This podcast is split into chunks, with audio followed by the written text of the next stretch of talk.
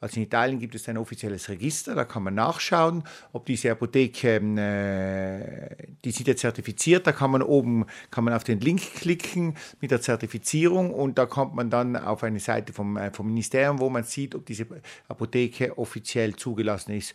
Und dann würde ich sagen, gibt es überhaupt kein Problem, bei dieser Apotheke zu kaufen. Sagt der Präsident der Apothekenkammer Maximin Liebel.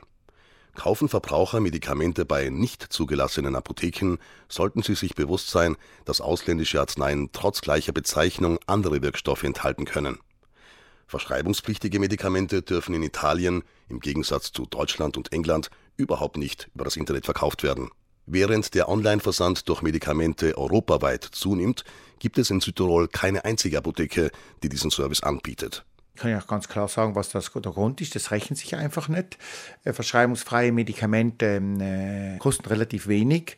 Also ich meine, ähm, wenn ich hier ein Aspirin für 5 Euro oder 6 Euro verkaufen will und dann sind die Versandspesen 10 Euro, dann ist ein bisschen das Problem, dass es dann weder für den Kunden noch für den Apotheker rentabel ist, das dann im Internet zu bestellen, sondern es ist, zahlt sich dann aus, das eine Apotheke abzuholen.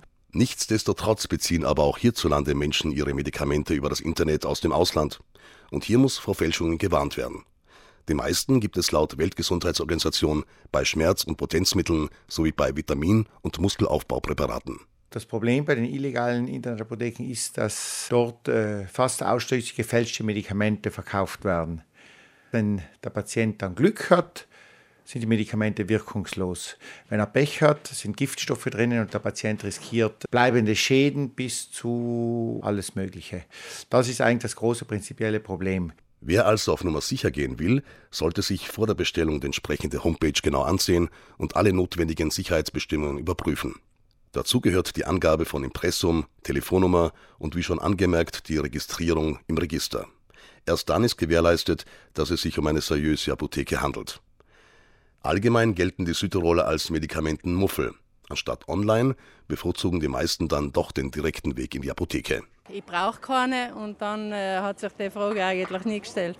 Aber ich würde es nicht machen. Ich, ich kaufe auch keine Kleider aus dem Internet. Wenn was wäre, was es da nicht gibt, dann würde ich schon bestellen schon, aber wenn alles, was ich da kriege, dann geht es zur Apotheke. Ich bestelle keine Medikamente aus dem Internet, weil ich eigentlich wenig brauche und das, was ich brauche, das hole ich mir bei der Apotheke. Erstmal äh, habe ich da die Apotheken, dann kann ich beraten, deshalb tue ich viel lieber. Und ich muss sagen, ähm, ich mag das nicht. Ich bin vom alten Schlag. ja. Da kann ich Ihnen keine Antwort geben, weil ich weiß nicht, ob die so verlässlich sein wie die, was man in der Apotheke kauft oder nicht. Es wird so viel Schwindel getrieben, nicht? oder?